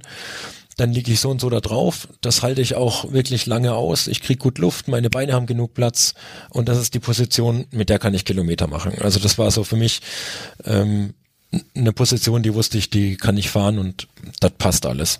Und das ist äh, mindestens genauso wichtig wie Kilometerspulen, finde ich. Also ähm, das Equipment, das Rad, die Körperhaltung, ähm, der Mensch und die Maschine, die müssen zusammenpassen und zwar nicht nur an dem Tag, wo man das fährt, was man gerne fahren möchte, sondern allgemein. Also ähm, ich habe mich lange davor gescheut und irgendwann war ich dann mal in so einem Raum mit so einem komischen Fahrrad, wo ein Haufen Sachen von mir abgemessen worden sind. Und seit ich die Anpassung dahinter mir habe und weiß, wie ich mein Rad einstellen muss, ist jedes Rad eingestellt und es macht wirklich Sinn. Also nicht nur, weil ich mehr Druck aufs Pedal kriege, sondern weil ich einfach entspannter fahre, weniger Verspannungen habe oder es gibt nicht mehr so viele Ziepen und Zerrungen oder sonst irgendwas, sondern das passt einfach. Und das ist unglaublich wichtig, umso länger ich auf dem Rad sitze. Wenn ich natürlich nur zur Eisdiele fahre, kann ich das vielleicht vernachlässigen, ob der Sattel einen halben Zentimeter zu hoch ist oder nicht. Wenn ich auf die richtig langen Dinger Bock habe, dann sollte das schon passen. Weil du das Fahrrad gerade ansprichst, äh, völlig witzig. Ähm, ich habe nämlich festgestellt, ähm, die Fahrräder, die ich mir immer aussuche, da habe ich auch Bock drauf, die zu fahren bei den Sachen, wo ich die dabei habe. Ich glaube, das macht auch was aus. Also wenn ich auf dem Fahrrad sitzen würde, auf das ich keinen Bock habe aus irgendeinem Grund, das wäre einfach zum Scheitern verurteilt. Also ich fahre wirklich tatsächlich jedes Fahrrad, wenn ich jetzt äh, von mir aus ein Brevet fahre, ich habe ein Brevet-Rennrad, ich liebe dieses Rad, das ist super. Oder jetzt äh, äh, Bikepacken, da habe ich auch ein Stahlrad, das liebe ich. Und ich glaube, das macht total viel aus auch, ja. Also wenn man da wirklich Bock drauf hat, das auch noch zu fahren. Ja? Nicht eine Spaß dabei zu haben, sondern auch wirklich das Rad zu fahren. Wenn es auch noch so eingestellt ist, natürlich dann perfekt. Aber, aber nicht nur das Rad selber von der Einstellung, sondern du hast ja auch ein bisschen ähm, äh, Gepäck mit dabei. Ob das jetzt ein Schlafsack ist, eine Isomatte oder einfach nur Klamotten, die du wechseln kannst. Ähm, ja wenn, wenn, wenn du Equipment mitnehmen möchtest, dann bin ich der Meinung, sollte man gucken, dass man das auch im Training mit dabei hat und dann nicht nur eine Fahrt macht über, keine Ahnung, 100 Kilometer, sondern ähm, dass man wirklich auch mal eine richtig lange Fahrt mit dem Equipment macht, dass man auf diese Reise, auf das Rennen oder whatever mitnehmen möchte, damit man weiß, wie fühlt sich das an. Und vor allem, man merkt auch, ähm, okay, ähm, das Equipment funktioniert oder ich muss das mit dem noch ausbessern oder ähm, das nehme ich mit und ich habe es gar nicht gebraucht und ich glaube, ich brauche es vielleicht auch nicht. Also ähm, da ist für mich das Testen davor und die Erfahrung mit dem, was ich mir so im Kopf zurechtgelegt habe, immens wichtig. Also diese Erfahrung, dass irgendwas nicht passt, habe ich ja fast jedes Mal. Also es ist immer irgendwie was, was man optimieren kann. Und äh, klar sollte man das machen, da gebe ich dir völlig recht. Das macht einen riesen Unterschied, ob ich mit einem Systemgewicht von äh, 12 Kilo losfahre oder 25. Also äh, von daher, das kann ich äh, nur, nur dem beipflichten, definitiv. Also ich bin mittlerweile der Meinung, minimalistischer oder je minimalistischer, desto besser ist es. Und mit der Zeit lernt man ja auch einfach, ähm, was braucht man für die geplante Tour, ähm, was ist wirklich unnötig und irgendwann hat man da sein, sein Grund-Setup. Es ist halt auch immer ganz die Frage, wie sieht die Tour aus, wenn du abends im Hotel schläfst zum Beispiel und immer essen gehst brauchst du natürlich weniger, ähm, als wenn du sagst, okay, ich mache wirklich Bikepacking, penne im Wald, koche abends noch selbst, mache ein Feuer, ich nehme noch einen Kocher mit oder was weiß ich und noch eine Kaffeekanne für deine Espresso morgens und was da Das ist natürlich was ganz anderes, ja. Ja, bin ich ganz bei dir. Also ähm, äh, für mich ist halt wichtig, wie wird das Wetter? Oder könnte das Wetter umschlagen? Solche Geschichten. Und ähm, klar, wenn ich abends im Hotel bin, dann muss ich jetzt nicht großartig Verpflegung mitnehmen. Ähm, vielleicht kann ich mir was unterwegs besorgen, je nachdem, wo die Tour, auch herführt. Ähm, dementsprechend passt man das an. Genau, es gibt keine ähm, Ausrüstungsliste, Equipmentliste, die du auf alle Ausfahrten, Events drüberlegen kannst und sagen kannst, das ist sie, sondern die ist durchaus unterschiedlich. Einmal abhängig davon, auf was, also für einem Untergrund bin ich unterwegs, in, in welchen Ländern, also Temperaturzonen bin ich unterwegs, ähm, will ich wirklich abends kochen oder habe ich die Möglichkeit, dass ich irgendwo was esse. Ähm, aber das ist Erfahrung, die man einfach macht, umso öfter man es tut. Und ähm, dann findet man so das Setup, mit dem man gut zurechtkommt und das ähm, abstimmen, ausbessern, neu kaufen, selber bauen, aus meiner Erfahrung raus, ich glaube, das hört nie auf. Das stimmt. Wenn wir ehrlich sind, das macht auch Spaß. Das macht auch Spaß. Ja. Darum machen wir das Ganze doch, oder? Nur meine Frau, die hasst das. da bist du nicht, alleine. Nicht. so. Erste Stunde. Live-Sendung haben wir hinter uns, die Zuhörer auch. Äh, Nochmal kurz zum Anfang der Sendung. Äh, haben, haben, sind die Zahlen bei euch im Kopf soweit geblieben? Für einen Ralf fängt eine Ultradistanz bei 400 Kilometern an. War das, ne? 400, ähm, 400, 400. 600. Okay, und, und beim Ante war das? Immer noch? Ich, ich habe mich nicht wirklich festgelegt mit der Ultrastanz. Ähm, also ich, ich, hatte das ja tatsächlich mit der, mit der, ob ich an einem Tag fahren kann oder mit, also mit mehreren äh, über Nächte durchfahren. Ich ähm, glaube, ich kann es nicht auf die Kilometer festlegen. Also, okay. Äh, ja, und dann liegt es auch noch daran, welcher Untergrund. Also es ist schwierig.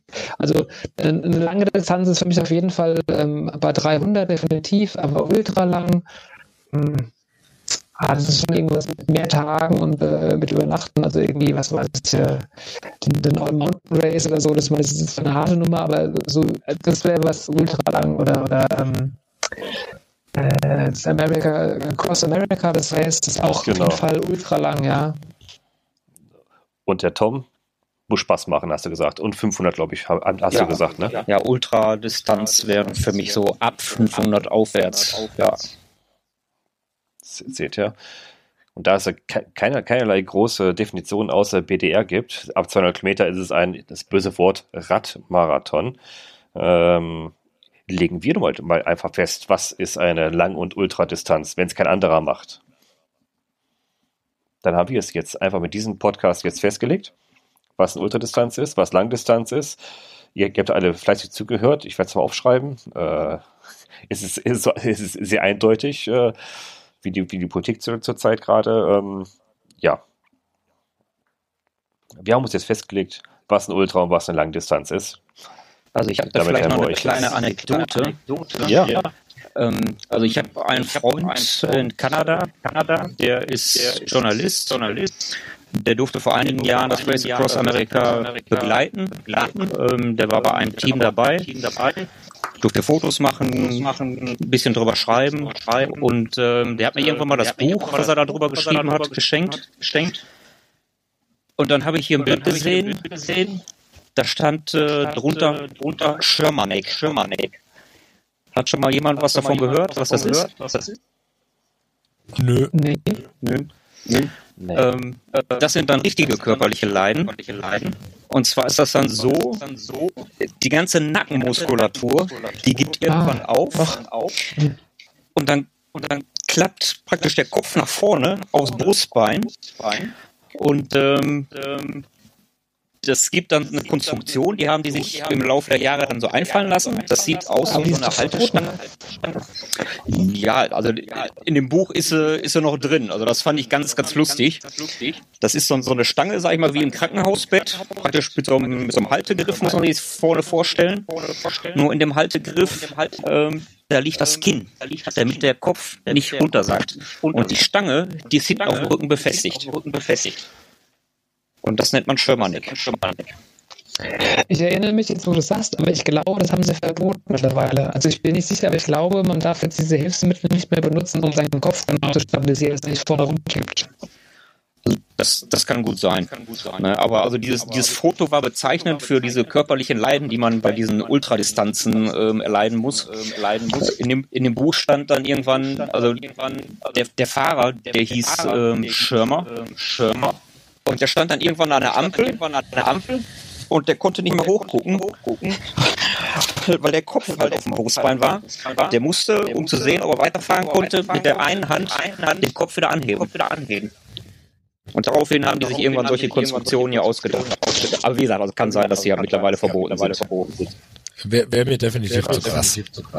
Ja. Ich finde auch, da hört jetzt auf.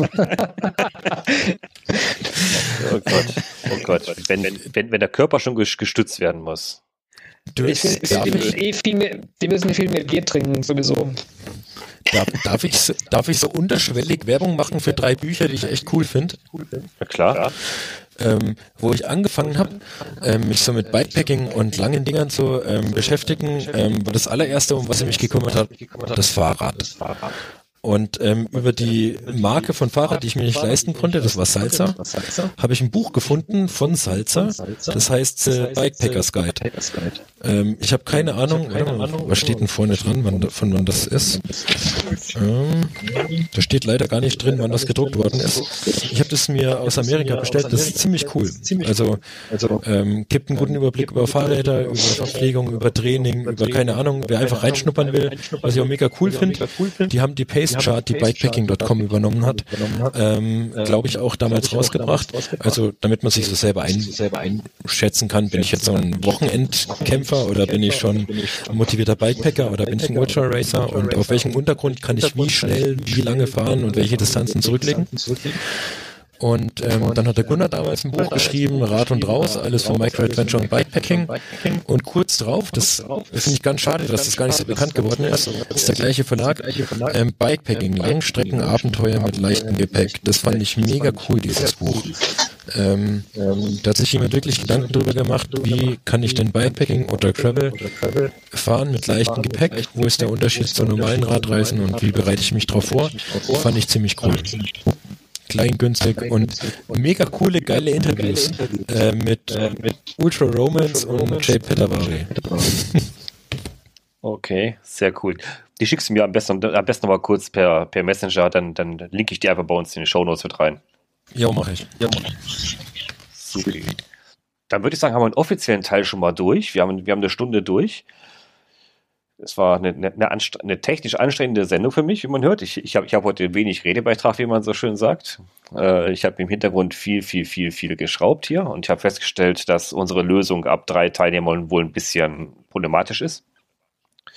Deswegen werden wir den offiziellen Teil Hiermit jetzt nach fast einer Stunde. Ja, ja.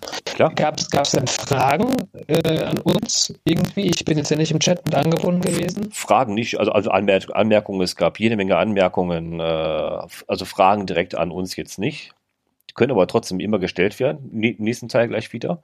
Das heißt, wir, wir schalten uns kurz hier raus und sind in zwei, drei Minuten wieder da mit einer anderen Lösung. Und wenn das sauberer für euch auch funktioniert und sauberer durchkommt, dann haben wir eine bessere Lösung gefunden, damit der Stream auch schöner bei euch ankommt, weil dar darauf kommt es ja an und auch die Aufnahme ein bisschen echofreier ist, weil ehrlich, ab drei Personen wird es wohl ein bisschen problematisch hier mit der Softwarelösung. Deswegen bedanke ich mich für die Live-Zuhörer. Es waren durchgängig neun bis zehn Zuhörer, die ist, die ist echt anscheinend mit körperlichen Schmerzen sehr, sehr gut ähm, verstanden haben und uns hier treu gehalten haben und mitkommentiert haben. Dankeschön. Das waren, ja, viel, also, also, vielen Dank, Joas, Olaf, Leon, Harald und Lehrer d'Honneur haben hier fleißig, fleißig, fleißig gepostet, fleißig mit mitgeschrieben. sind immer noch mit dabei und wir beenden diese Aufnahme erst einmal bis in zwei Minuten sind wir wieder da auf diesem Livestream. Ihr müsst höchstwahrscheinlich den Browser nochmal kurz refreshen, weil der Stream wird einmal kurz abbrechen und nochmal neu aufnehmen und dann sind wir auch schon wieder da. Höchstwahrscheinlich in einer besseren Audioqualität. Deswegen danke fürs Zuhören. Heute ging es um Ultradistanz. Es war Gravel Podcast Nummer 6. Wir haben den 26. April 2020. Dabei waren der Tom vom Biking Tom, der Ralf von Kurbelfest und der Ante von Rightabout. Danke, dass ihr dabei wart und auch die Zuhörer. Ja, gerne. Danke auch. Wir hören uns gleich im Special. Bis zum nächsten Mal. Ich ja. glaube, bis zum nächsten Mal. Vielleicht hört ihr uns gleich auch wieder. Wenn es nicht klappt, gebt im Chat, im Chat bereit. Ansonsten sage ich einfach mal bis gleich und wir beenden diesen offiziellen Live-Teil und wir gehen rüber. Ich habe euch den Link in Messenger geschickt. Das Passwort ist auch mit dabei, damit ihr reinschalten könnt und dann müsste es besser funktionieren. Bis gleich, Jungs. Ja. Bis gleich. Jo. Bis gleich. Nachher wird's lieb.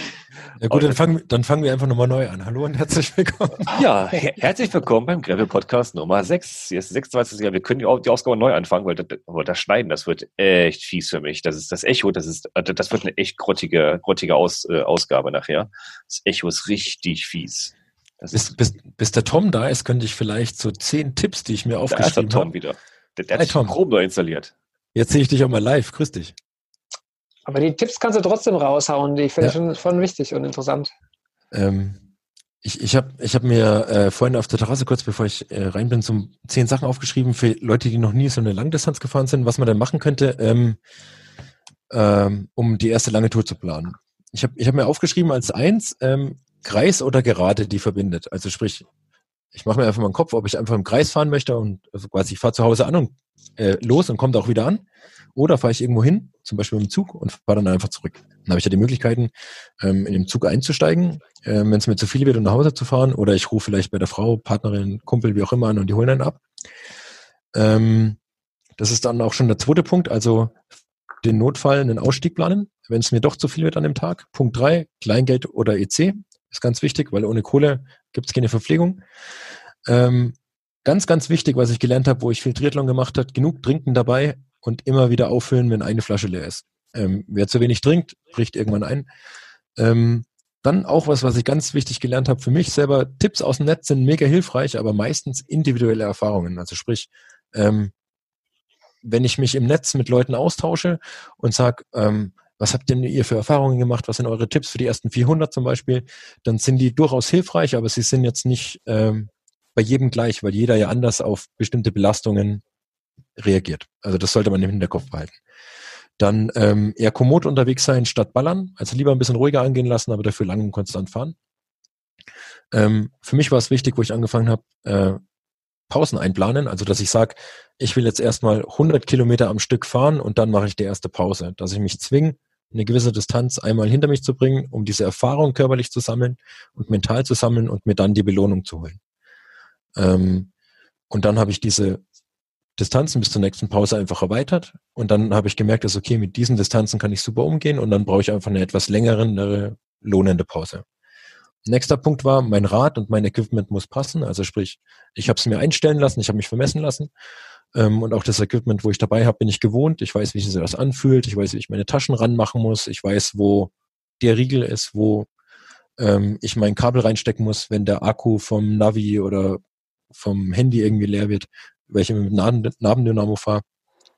Ähm, den Anfang einfach leicht anfangen, ist der vorletzte Punkt. Also nicht zu schwer, also lieber ein bisschen leichter anfangen und dann langsam steigern. Und ähm, dann für mich noch ganz wichtig war die Klamottenfrage.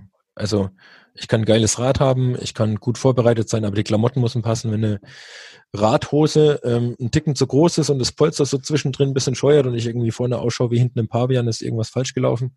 Also die Klamotten müssen einfach passen und ähm, dann geht die erste längere Tour mit Sicherheit nicht ganz in die Hose. Du hast da noch ein, noch ein schönes Stichwort aufgegriffen. Ähm, so die Routine am Rad. Also ich habe auch immer die gleichen Sachen an der gleichen Stelle. Das ist total, also ich, für mich, mir gibt es Sicherheit, dass ich weiß, wo mein Zeug ist und muss nicht irgendwie rumsuchen. Und ähm, ich glaube, das ist auch gar keine verkehrte Geschichte, wenn man sowas macht. Immer, also so, wenn man praktisch immer die gleichen Routinen einhält, seine, seine Sachen immer an die gleiche Stelle packt. Das heißt, die Gels immer an der gleichen Stelle und äh, die Kaffeetasse oder der, der, der Flachmann ist immer in der Seitentasche vorne links. Genau, zum Beispiel. Oder irgendwie mein Flickzeug immer an der gleichen Stelle oder die Taschenlampe, wenn es dunkel ist, dass ich nicht suchen muss und habe dann irgendwie Genau. mein Nabendynamo geht aus, ich habe jetzt kein, kein anderes Licht, dann wie finde ich mein Zeug und so. Also dass es einfach entspannter ist zu wissen, okay, ich mache hier auf, weil da ist immer genau das Zeug drin. Ja. Also habe ich das bei mir halt auch zu Hause im Keller. Ich sag mal, bei, bei dir sieht's genauso anscheinend aus wie bei mir. So die Mützen da oben hängen und da ein bisschen Werkzeug, Ersatzteile.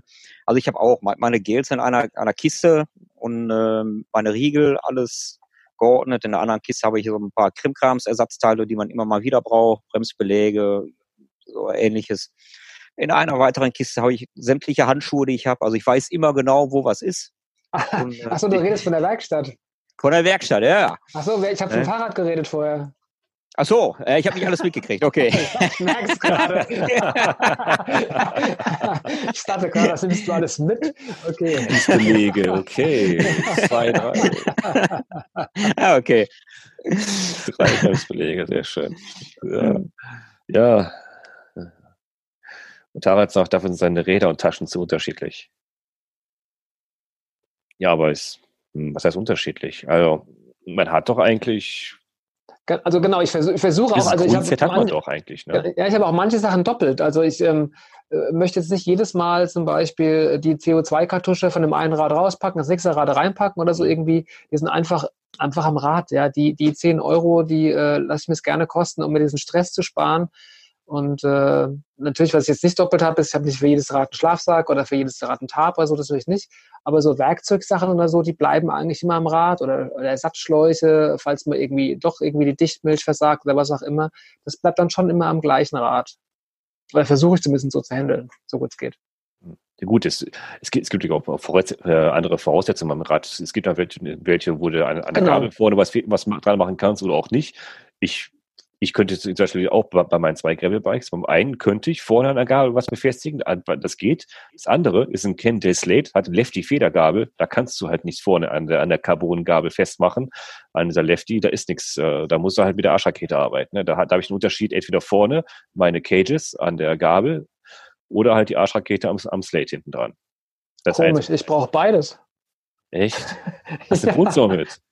Bitte? Hast du ein Wohnzimmer mit, ein ganzes? Ich habe, echt? Ah, ja, schon. Okay. Also wenn ich weiß, ich penne im Wald, da habe ich ein Wohnzimmer dabei. In der Tat. Also ich habe mein, mein Zelt habe ich in der, im Frameback, also in, in, der, in der kleinen Rahmentasche unten drunter. Ich hab mein, mein Schlafsack habe ich vorne in der Rolle, vorne in der. Lenkerrolle. Und dann habe ich in den beiden Taschen vorne, in den Cages vorne, links habe ich meine Küche, da habe ich meinen Gasbrenner, meine Gasbuddel und alles also zum, zum Essen. Und rechts habe ich meine Wechselklamotten drin. Und das war's. Mehr habe Mhm. ich nicht. Der Harald hat, der Harald hat im Chat gerade geschrieben, ähm, dass seine Räder und seine Taschen dafür viel zu unterschiedlich sind. Ja, genau, das, ist- das war Ähm, gerade, ja. ja. Genau, ich, ich, ich habe ja auch mehrere Räder, aber ähm, ich, ich versuche zumindest nach System zu packen. Also wenn, wenn, wenn ich meinen Schlafsack irgendwo reinstopfe, dann ist bei meinem Schlafsack in der Regel immer mit dabei meine Isomatte, mein Bivi-Bag, wenn ich ihn dabei habe, meine extra Schlafklamotten, wenn ich meine, dass ich welche brauche. Ganz wichtig, so ein ganz kleines, minimalistisch aufblasbares Kissen habe ich immer mit dabei, da bin ich ein bisschen Mimi. Und ähm, ein paar warme Socken, die sind immer zusammen. Also sprich, wenn ich weiß, wenn ich mich irgendwie dran erinnern kann, nach, keine Ahnung, zehn Stunden, wo mein Schlafsack ist, dann weiß ich, alles, was zum Schlafen ist, ist da halt auch mit dabei. Und ähm, so mache ich es mit, mit vielen anderen Dingen auch. Also ich habe äh, Trybags, die ich entweder beschrifte oder ähm, ich habe mal eine lange Zeit immer so äh, farbliche Trybags gehabt, bis mir die jemand mal abgequatscht hat. Hallo André. Und ähm, äh, dann habe ich immer gewusst, was weiß ich, im Gelben sind meine Klamotten drin, im Roten ist das drin und im Orangen ist das drin. Und so habe ich mich immer so ein bisschen organisiert. Und dann geht das eigentlich ganz gut. Okay. Ja. Ja, aber also, zurück- also Arschrakete habe ich, habe ich, habe ich jetzt mittlerweile nicht mehr, weil, weil die, die wackelt mir immer zu viel. Das ist immer, das ist so ein, das ist so ein Ding. Das ist, ne? Also, weiß ich nicht.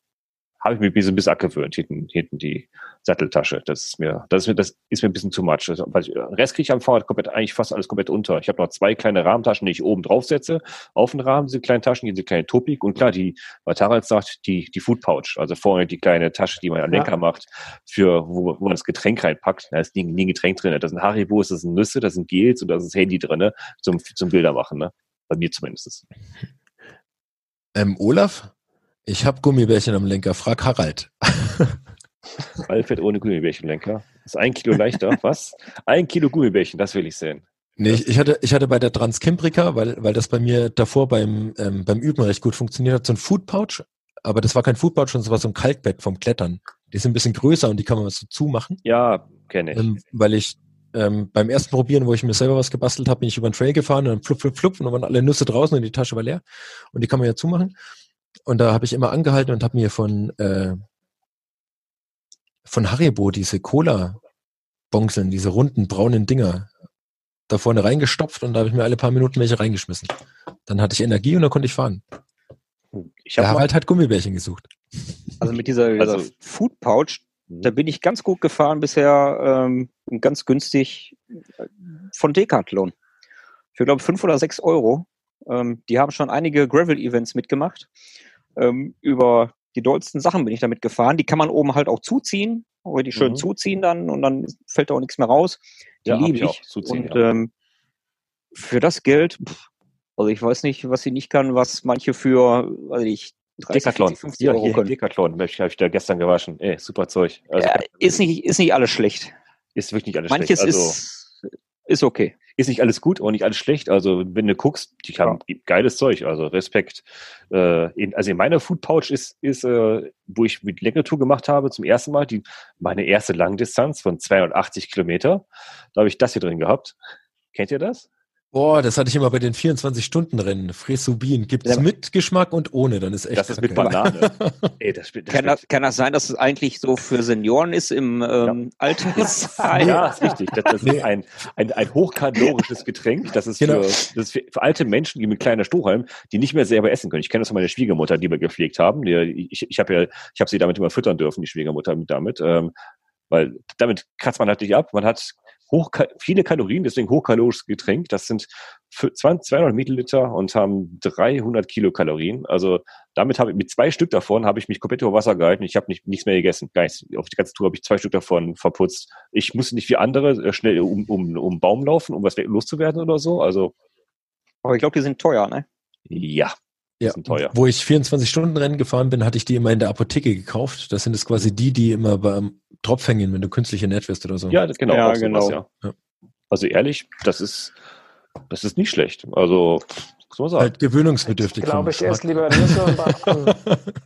ja, lieber Haribos und Nüsse, ne? Ja.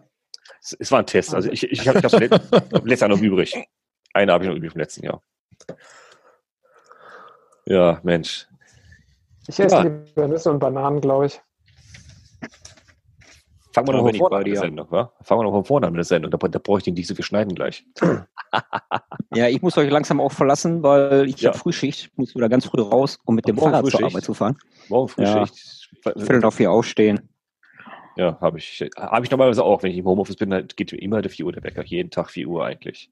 Ich weiß gar nicht, ob du überhaupt noch arbeitest. Du bist ja eigentlich nur noch hier hinterm Rechner und. siehst ja mein Foto, was ich geschickt habe. Da siehst du noch irgendwo hier rechts einen Firmenrechner noch, mein großer Monitor. Ich arbeite hier, ich, ich arbeite nur, nur hier von zu Hause jetzt seit, äh, ja, seit sechs Wochen bald. Mann, Mann, Mann. Ja, ist alles nicht so toll, ne, in der Zeit. Aber will man machen. Also, willst du machen. Aber es könnte schlimmer sein. Wir dürfen raus, wir dürfen Rad fahren. Also alles gut. Ja, das ist richtig. Ja, Gott sei Dank. Dürfen komische Zelte aufbauen, Kaffee kochen draußen, habe ich gestern gemacht, Video Instagram erstellt, kleines, äh, kleines, kleines Trash-Video gemacht. Sehr schön. Also ich war heute im Bergischen unterwegs, etwas über 100 Kilometer heute Morgen gemacht und äh, am Ende der Tour gesehen. bin ich in, in, in Essen am Baldener See entlang gefahren. Ja, ich würde sagen, als ob wir gar nicht Corona hätten. Ne? Ist ja. unglaublich. Ist unglaublich. Naja, Super, ja. Okay. Dann, äh, es es war ein Test. Also ich, ich habe jetzt auch die Session jetzt mal aufgezeichnet. Mal gucken, ob ich, ob ich aus dem Touren was, was Brauchbares rausmachen kann. Wenn das jetzt so klappt, dann nehmen wir bitte für die nächste Aufnahme wieder diese beschissene scheiß Zoom-Software, die wir hier gerade laufen haben. Sorry für die Ausdrücke, aber ich hasse diese Software halt, weil die halt sicherheitstechnisch echt ein bisschen bedenklich ist. Die haben zwar was nachgelegt, aber äh, das ist die scheiß einzige Software, mit der ich Ton rauskriege, mit der ich aufzeichnen kann und wir sehen uns wenigstens auch noch. Jo. Hast du mal mit äh, Blue Jeans versucht? Also ich meine nicht anzuziehen, sondern mit Ja. der Software. Ja, die kenne ich, ja, ja, ja, habe ich, hab ich auch getestet. Aber das Dumme ist halt, ist, du kannst da nicht den Ton selber mit aufzeichnen. Das heißt, hier bei diesem Client, mit dem ich euch gerade eingeladen habe, habe ich eine kleine Funktion, da kann ich ja, ich kann ja Video und Ton aufzeichnen, da habe ich getrennte Spuren. Dann habe ich jetzt den Ton, den wir jetzt gerade generieren, den habe ich jetzt als eigenen MP4-File jetzt da mit dabei. Das ist halt für mich wichtig zum, für, die, für die Nachbearbeitung am Podcast. Sonst habe ich ne, bei, bei, ähm, bei Blue Jeans habe ich ein Videofile, das muss ich erst wieder, ja, das muss ich wieder exportieren, das muss ich wieder rendern, da muss ich den, die Tonspur rausziehen, das ist wieder aufwendig. Die, die nutzen einen anderen Codec. Und die, diese Software hier, die nutzen einen richtigen Codec, was auch relativ gut von der Tonqualität ist. Also Blue Jeans, Okay. ja, ist auch, wäre auch eine Option, ist aber dumm, hat diese Tonaufzeichnung halt nicht, die ich extra mit auf mit starten kann. Okay. Jetzt haben wir vorhin doch tatsächlich vergessen, noch einen Forecast zu machen. Wann ist denn der, nächste Podcast mit welchem Thema? Boah, jetzt hast du mich, jetzt hast du mich. Jetzt hast du mich gerade. Ich habe noch Ach, deswegen gab überhaupt, es keinen Forecast. ich habe noch überhaupt keinen Plan, ähm, Sehr gut. was, Auch was. wann die nächste und was, die, was das Thema wird der nächsten. Ich habe aber gerade rausgehört ja, von, von Tom, du machst jetzt Frühschicht, das heißt, du hast nächste Woche Abendszeit. At 22 Uhr bin ich zu Hause. Ich, ich habe nächste Woche frei. Okay, Ja, toll. sehr schön, sehr schön. Also, ich, ähm, ich, ich überlege mal noch was, ich überlege mal noch was, weil ich habe ja noch, noch, noch das andere Themen im Kopf, da weiß ich aber noch nicht, ob die Gesprächsteilnehmerin zu dem Thema auch da zu der Uhrzeit Zeit hat. Da habe ich nämlich was, äh, was Spannendes noch im Hintergrund. Ihr habt es im Paper, habe ich unten reingeschrieben, was unsere Teilnehmerin da gerne von sich geben möchte.